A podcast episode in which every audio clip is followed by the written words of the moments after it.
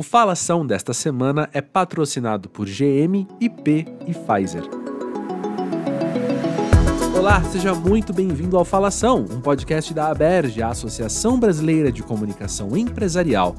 Este episódio introduz ao Falação o universo da comunicação no agronegócio, tema que deve ser revisitado mais a fundo em alguns dos próximos episódios do podcast. Para nos dar um panorama sobre o setor, convidamos Nicolas Vital, jornalista, escritor e também diretor da Associação Brasileira de Marketing Rural e Agronegócio. Ele lidera também o Lab de Comunicação para o Agronegócio na Aberge. Nicolas, seja muito bem-vindo. É um prazer tê-lo conosco no Falação. Prazer é todo meu. Espero que a gente tenha uma boa manhã aí, bom, bom papo.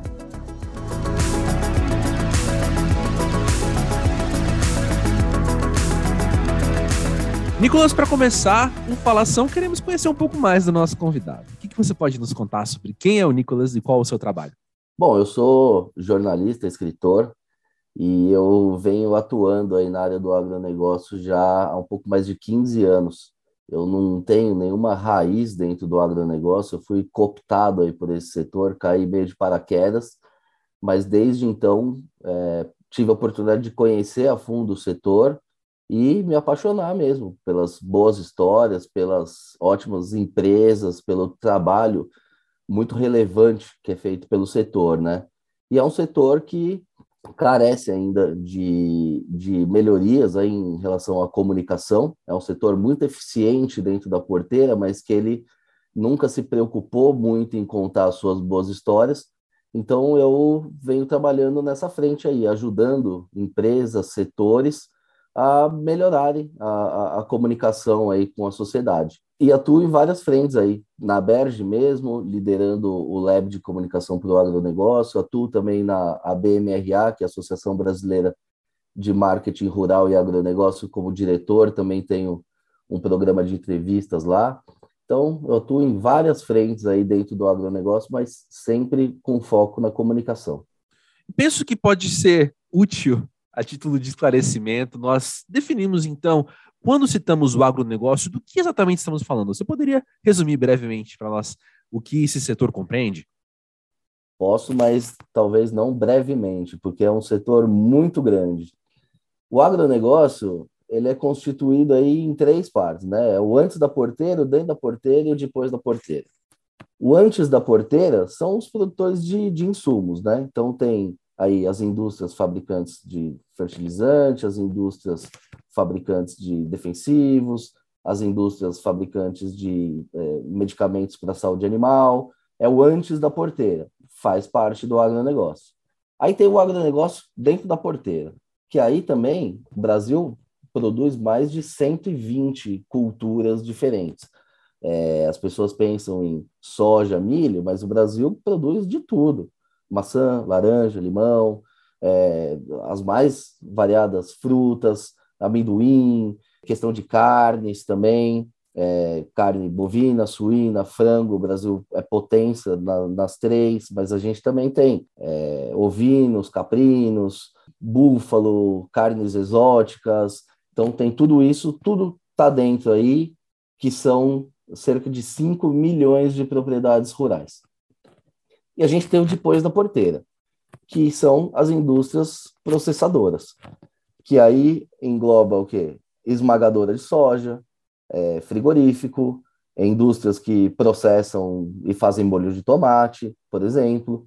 Então, são esses três grandes elos. E aí você vê aí quantos fabricantes antes da porteira existem, você soma aí com mais 5 milhões de propriedades, e mais depois quantas indústrias processam todos esses produtos. Isso sem contar questão de logística, né? Porque isso envolve, imagina quantos caminhões são necessários, infelizmente, né? Porque se a gente tivesse uma malha ferroviária melhor, a gente seria ainda mais sustentável e econômico o nosso agronegócio. Então, tem essa questão da, da, da logística também envolvida aí. E aí, lá na ponta, já não é mais agronegócio, mas aí é o varejo, né? Que é quem vende é, isso para o consumidor diretamente. É, isso inclui tanto os grandes supermercados quanto é, os, os feirantes, né? que, que, que, vendem aí esses produtos, e alguns, inclusive, são os produtores, né? Eles vendem os seus próprios produtos na feira. Então, assim, falar do que é o agronegócio é, é, é meio complicado, porque o agronegócio ele é muito grande, ele envolve muitas, muitas indústrias, muitas cadeias produtivas aí. Nicolas, eu fico feliz em ouvir que você caiu de paraquedas nesse setor há 15 anos, porque creio que você vai entender então a minha próxima pergunta, né? Nós aqui do lado de fora, que somos comunicadores, talvez não saibamos, ou digo por mim, eu não sei quais são as especificidades do trabalho da comunicação para o agronegócio. Você pode nos contar então quais são as principais características da comunicação nessa indústria e como ela se compara, né? Talvez semelhanças e diferenças com outros setores? Comunicação é comunicação, né? Em qualquer lugar. Agora, dentro do agronegócio, a gente tem algumas dificuldades. A primeira é histórica, né? Que a população conhece muito pouco sobre o setor e tem uma imagem um pouco distorcida sobre a atividade, devido a diversos fatores. Existem realmente produtores que fazem coisas erradas, mas esses são uma minoria. Então, tem esse desafio, né? De desfazer mitos.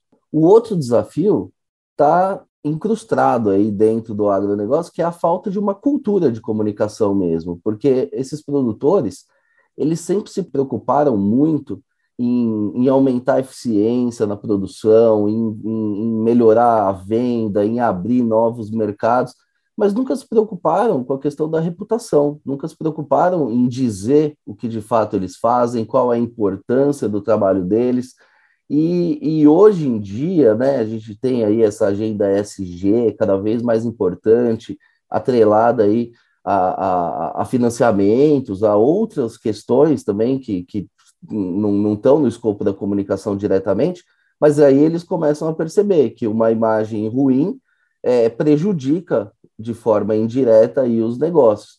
Então, a, as empresas, começando primeiro pelas maiores empresas, começam já fazer alguns trabalhos, algumas empresas já são bem estabelecidas aqui no setor, mas existem milhares de empresas no agronegócio. Agro, a gente fala o agronegócio é uma coisa muito simplista, porque assim, se a gente for pensar, o Brasil tem mais de 5 milhões de propriedades rurais, tudo isso é agronegócio. Outras dezenas, centenas de milhares aí de agroindústrias menores, é, revendedores, distribuidores, enfim, é, tudo isso é o agronegócio. Então, tem muita gente que precisa se comunicar. E a, coisa começa a andar agora, mas a gente ainda, infelizmente, está tá um pouco aquém do que deveria, né? Que é o setor aí, é, o maior setor da economia brasileira, mas isso não se reflete em termos de comunicação. Nesse seu tempo de atuação, então, na comunicação do agronegócio, como que você viu esse setor se desenvolver enquanto comunicação, né? Então, é, é como eu, eu, te disse, quando é, eu comecei, não faz muito tempo, existem jornalistas aí que cobrem há, há 40 anos, 30 anos no setor. Eu estou há 15 anos. É bastante, mas não é tanta coisa assim. Eu é, iniciei a minha carreira é, em revista. Eu trabalhei, eu comecei trabalhando na Placar, eu cobria futebol e eu fui convidado a trabalhar na revista Dinheiro Rural, que é da editora 3, né, que publica Isto É, por um editor que ele me contratou justamente porque ele queria alguém que não conhecesse nada do agronegócio. Esse era o critério básico. E por que isso? Porque ele queria acessar um público diferente. A equipe da Dinheiro Rural já era muito boa, muito qualificada, mas eles eram técnicos. E ele queria alguém que falasse é, a linguagem de fora, a linguagem da cidade. E foi justamente aí que eu comecei a aprender a, a, a, essas questões, como funciona, como não funciona, e começar a explicar isso de uma forma mais simples e menos técnica. Depois disso, eu ainda segui aí é, em revistas por algum tempo, trabalhei na Exame. Mesmo na Exame, eu trouxe um pouco de, de, de agronegócio, porque eu trabalhava na editoria de Brasil, e sempre comunicando essas coisas interessantes do agro até que eu mudei para o outro lado do balcão. Eu fui contratado por uma agência para começar a cuidar da reputação de setores. É, e foi aí que eu, enfim, comecei a ver uma mudança de, de percepção. O meu primeiro cliente foi uma associação de exportadores de carne. e eles tinham um grande desafio de agregar valor ao produto brasileiro, que até então era visto como commodity. E a carne brasileira é, tem muita qualidade também hoje, né? É diferente de 50 anos atrás, que era aquela pecuária extensiva, feita de qualquer jeito. Não, hoje a, a, atividade é muito tecnificada, só que o comprador no exterior não sabia.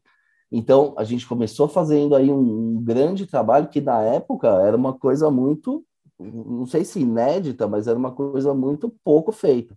Então a gente rodou o Brasil aí para mostrar é, quais eram os tipos de pecuária que eram feitos. A gente foi filmar gado angus lá no sul, pecuária orgânica no centro-oeste, questão de genética no, no sudeste, São Paulo, em Minas, enfim, fomos mostrar tudo isso, todos os, todas as carnes produzidas no Brasil, a qualidade, a questão da sustentabilidade, Aí a gente fez é, uma série de, de vídeos que foram exibidos aí no mundo inteiro, né, nas feiras internacionais.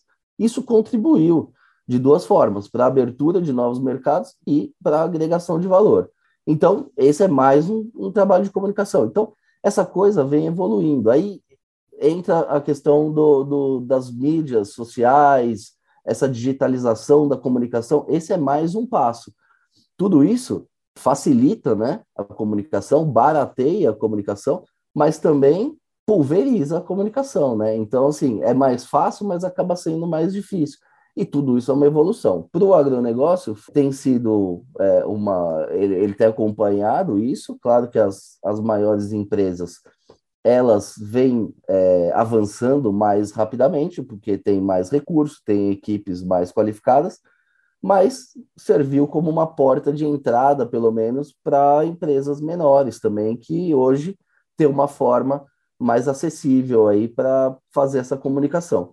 Mas a, a evolução é, é, é, constante aí, né? E sempre assim, o agronegócio um pouquinho atrás dos demais setores. O agro ainda tem bastante a aprender com outros setores aí que estão mais desenvolvidos em termos de comunicação interessante. Vou querer conversar mais sobre isso em instantes. Mas antes eu fiquei curioso aqui ouvindo sobre a sua história de vir do futebol e acabar no agronegócio. Eu fico curioso para ouvir se, quando você olha para o lado, percebe seus colegas tendo uma história semelhante à sua, ou enfim, qual o perfil, afinal, do profissional de comunicação no agronegócio hoje?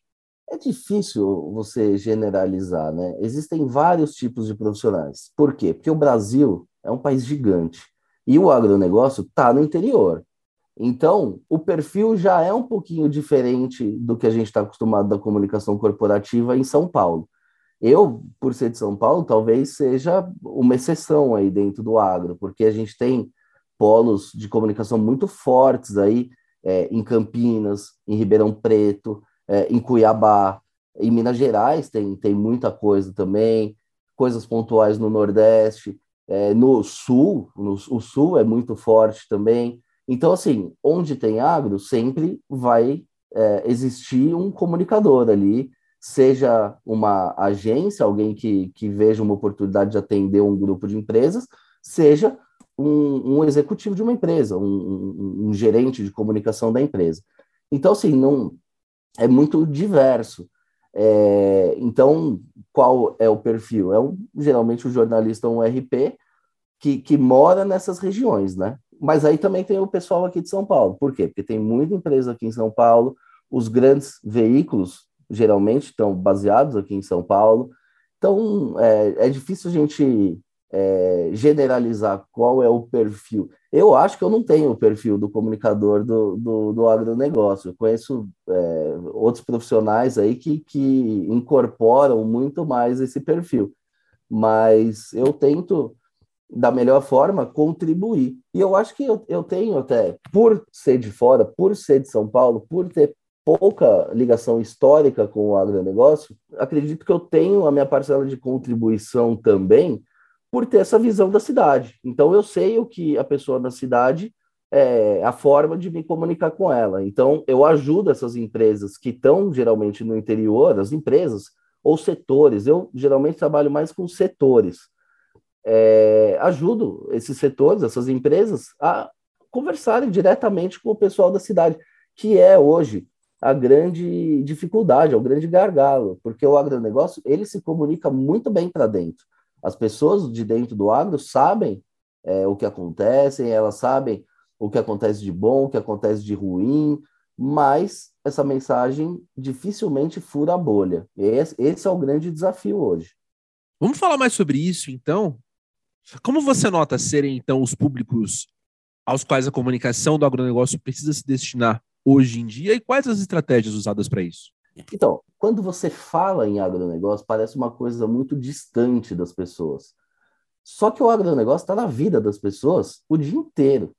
Você acorda, você vai tomar um café, é agronegócio. Você vai botar tua blusa de lã, é agronegócio.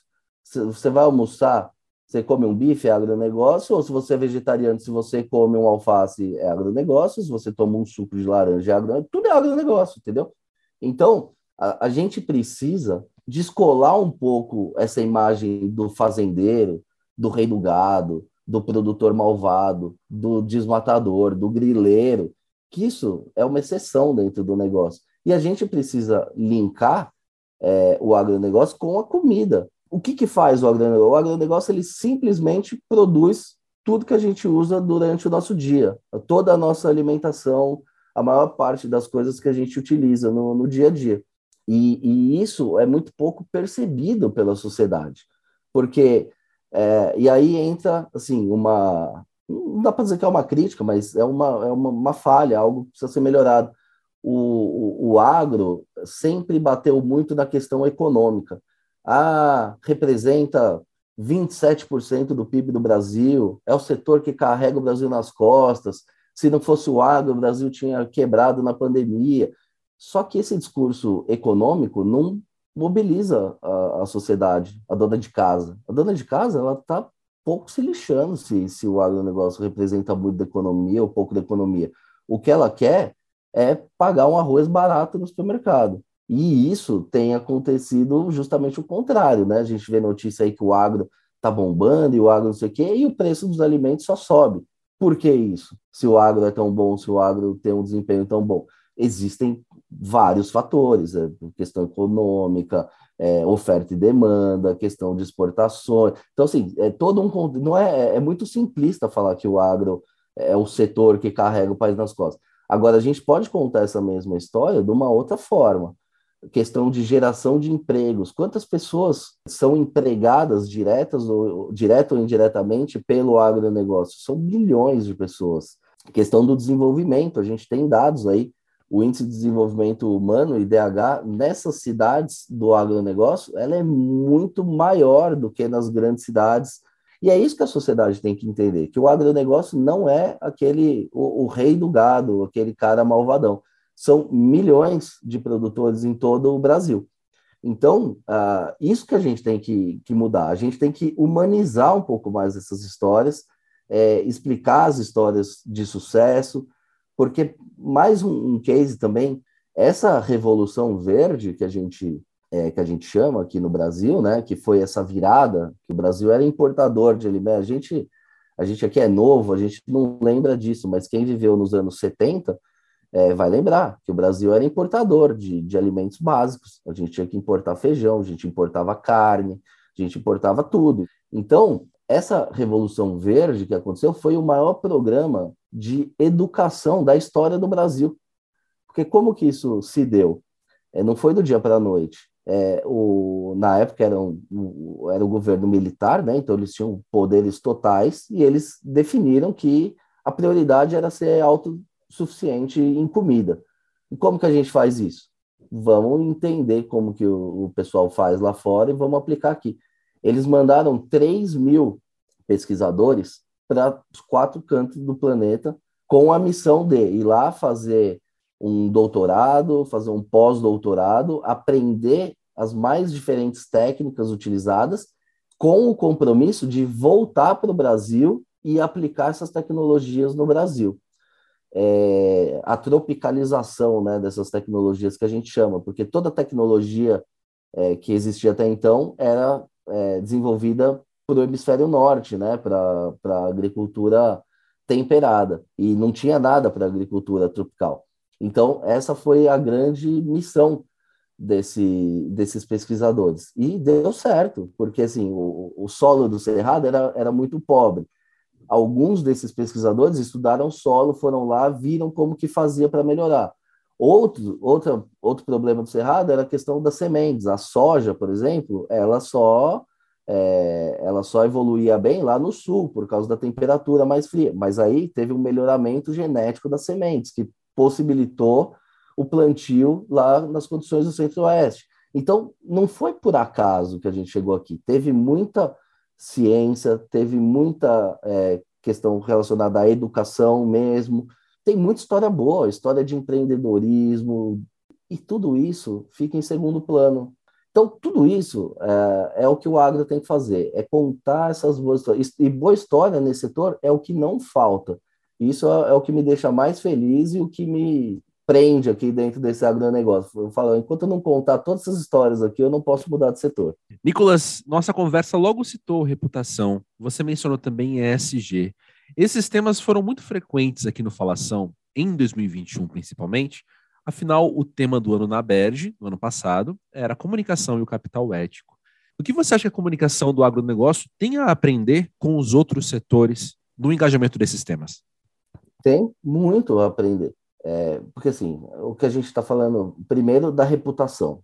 A reputação, até pouco tempo atrás, é, era importante para um banco, para uma seguradora, para uma montadora de automóveis. Para o agronegócio, não tinha essa visão. Por quê? Eu produzo arroz. Você vai comer arroz. Se eu produzir do jeito A ou do jeito B, você vai comer o arroz. Então, não existia essa preocupação com a agregação de valor, com a reputação. Ninguém sabia quem que produziu arroz, ninguém sabia nem como era feito, o importante era ter o arroz. Estou dando um exemplo banal aqui. Mas hoje não é mais assim. Hoje o consumidor mudou, o mundo mudou, e a pessoa quer saber de onde vem o arroz. Se esse arroz foi produzido em uma área de desmatamento ou não, se ele usou trabalho infantil ou não. Então, a reputação se torna importante. Aí entram as certificações, entra uma série de, de questões. Mesmo a indústria processadora de arroz já vai ter mais cuidado. Opa, não pode comprar qualquer arroz. Depois dá um problema, dá um problema ali com, com o meu fornecedor e a minha imagem é que está em risco, a imagem do que está na gôndola. Então, isso é uma transformação que aconteceu e o agronegócio ele foi puxado para isso, ele, ele não teve escolha. E isso foi uma coisa nova, porque historicamente não era uma preocupação deles. Mas, mais uma vez, isso começa com as grandes empresas e vai descendo para os seus colaboradores, seus fornecedores, que são obrigados a, a, a entrar nessa. A questão do ESG é outra agenda que não dá para fugir. É, não dá para você ser contra, né? E o agronegócio, na maioria dos casos, ele, eles já cumpriam vários desses requisitos, mas não contavam nada para ninguém também. Eles simplesmente faziam ali, fazia parte do dia a dia e tudo bem. Mas hoje, mais uma vez, eles são obrigados a fazer. Por quê? Porque senão ele não pega o financiamento no banco. Porque senão a soja que ele produz não pode entrar na Europa ou, ou senão uh, o, o, consumidor na Europa não vai querer uma soja que, que seja que não seja certificada, que não siga todos os pré-requisitos. Então, uh, o agro ele, ele vem seguindo nesse barco. Ele, ele não é um setor de, de vanguarda nisso. Claro que ele, ele já adota várias dessas práticas há muito tempo, mas nunca comunicou. Ele não é um setor de vanguarda, porque existem outros que capitalizaram em cima disso durante muito tempo, antes até de se falar sobre isso, mas ele está sendo obrigado a acompanhar e cada vez mais, e não é só o agro, todos os setores, né? Qualquer pessoa que hoje que queira produzir, que queira ter uma marca respeitada, que queira agregar valor ao seu produto, vai ter que seguir isso e mais do que seguir, vai ter que comunicar e sem greenwashing, né? Esse é o mais importante e esse é o, a grande casca de banana que tem que as pessoas também na ânsia de, de querer fazer uma comunicação muito muito bonita, emocionante, às vezes acabam escorregando, né? E aí o tombo pode ser pior até. Nicolas, eu entendo que este episódio é uma grande introdução ao tema, afinal, há muito que se conhecer e há muito que se debater sobre a comunicação para o agronegócio. Você poderia nos indicar, então, algumas recomendações suas de livros ou outras fontes de conhecimento para continuarmos conhecendo mais sobre isso? Ah, mais uma vez, o agronegócio ele tem uma história brilhante de heroísmo, de, enfim, só que isso é muito pouco contada em literatura. Existem alguns livros é, que são mais técnicos. É, eu tenho alguns aqui, até para dizer, tem um que é fantástico. Ó, chama O Mundo Rural no Brasil do século XXI, mas é um livro da Embrapa. Olha o tamanho do livro. Ele tem, as pessoas estão ouvindo, não estão vendo. Mas ó, ele tem 1.200 páginas, 1.182 para ser mais exato. Ele conta tudo tudo que você precisa saber da história. É, existe um outro livro interessante que chama O Sol da Manhã, também, que conta a história da Embrapa e toda essa saga que eu falei para vocês aí da, do envio dos pesquisadores para o exterior para trazer essas tecnologias no Brasil. Mas esses livros têm um grande problema. Dificilmente eles conseguem furar a bolha.